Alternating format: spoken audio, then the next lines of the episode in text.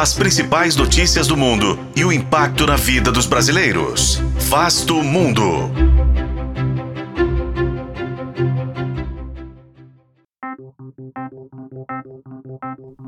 Mesmo na prisão, Alexei Navalny era um dos nomes mais fortes da oposição russa. E sua morte foi capaz de mobilizar protestos com centenas de prisões em Moscou, São Petersburgo e outras dezenas de cidades, de acordo com o site de mídia independente OVD Info. Mas como fica a oposição russa após a morte de Navalny? Este é o Vasto Mundo, podcast de relações internacionais do tempo, e juntos vamos saber mais sobre a situação política na Rússia. Por meio de denúncias de corrupção e propina no governo russo, Alexei Navalny se consolidou como uma das principais lideranças da oposição.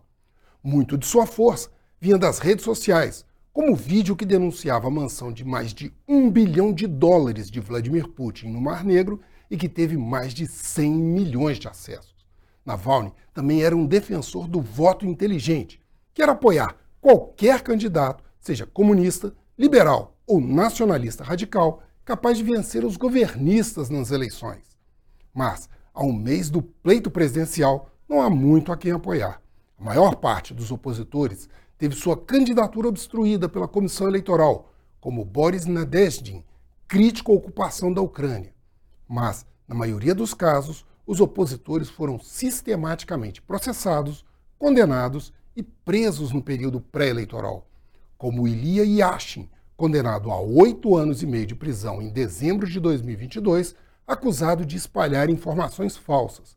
Ou Vladimir Karamurza, ex-auxiliar do líder opositor Boris Nemtsov, morto em 2005. Karamurza foi condenado a 25 anos de prisão em abril de 2023. Além de Igor Girkin, também chamado Igor Strelkov, nacionalista, que participou da invasão da Crimeia há 10 anos e foi acusado de participar da derrubada do avião da Malaysian Airlines matando cerca de 270 pessoas sobre a Ucrânia. Em janeiro deste ano, ele foi condenado a quatro anos de prisão por insultar Putin. Outros nomes ligados à Fundação Anticorrupção de Navalny ou seus advogados foram presos e condenados entre junho e dezembro de 2023.